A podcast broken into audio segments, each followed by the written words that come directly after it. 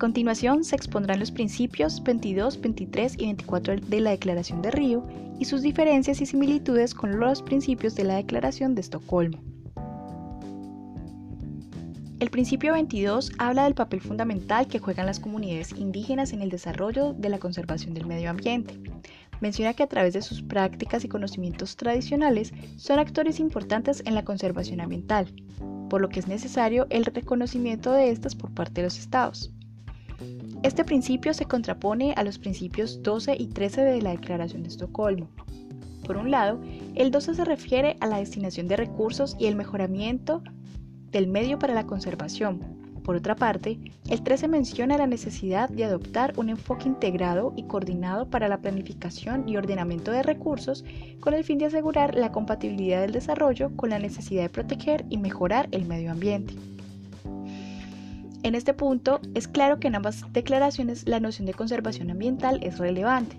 En la Declaración de Río, la sociedad civil visualizada en las comunidades indígenas juega un papel importante en dicho proceso de conservación. Es decir, no se refiere simplemente a una cuestión que ha de ser resuelta por el Estado, sino que es necesaria la labor de estas comunidades para la planificación y conservación ambiental. En el principio 23 se destaca la necesidad de proteger el medio ambiente y los recursos naturales de los territorios ocupados. Se encontró que dicho principio es semejante al primero de la Declaración de Estocolmo. En este se expone que los seres humanos son libres e iguales y tienen derecho a disfrutar de un ambiente de calidad que les permita vivir dignamente, por lo que cualquier política que promueva o perpetúe la discriminación y dominación extranjera deben eliminarse. A diferencia del principio 23 de la Declaración de Río, este expone de entrada que al existir grupos discriminados o dominados, no se puede garantizar el derecho a gozar de una mejor calidad de vida. En cambio, el principio de Río ve más una disposición de protección ambiental pese a que existan territorios y comunidades ocupadas. Finalmente, el principio 24 asegura que la guerra es enemiga del desarrollo sostenible. En ese sentido, los estados deben respetar las disposiciones del derecho internacional que protegen el medio ambiente en épocas de conflicto y cooperar en su desarrollo.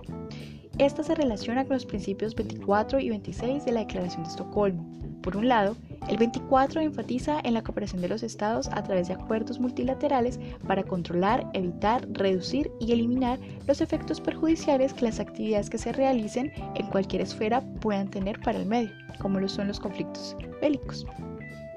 Por otra parte, el principio 26 expone la necesidad de llegar a acuerdos por parte de los estados a través de organismos internacionales para la eliminación de armas de destrucción masiva, estos dos últimos principios se relacionan con el de Río, ya que promueven la cooperación internacional para contener los conflictos. Sin embargo, en los principios de Estocolmo, la idea de cooperación internacional es muy general y solo logra enfatizar en la necesidad de contención de los conflictos sin resaltar la importancia de estas en el medio ambiente y el desarrollo sostenible.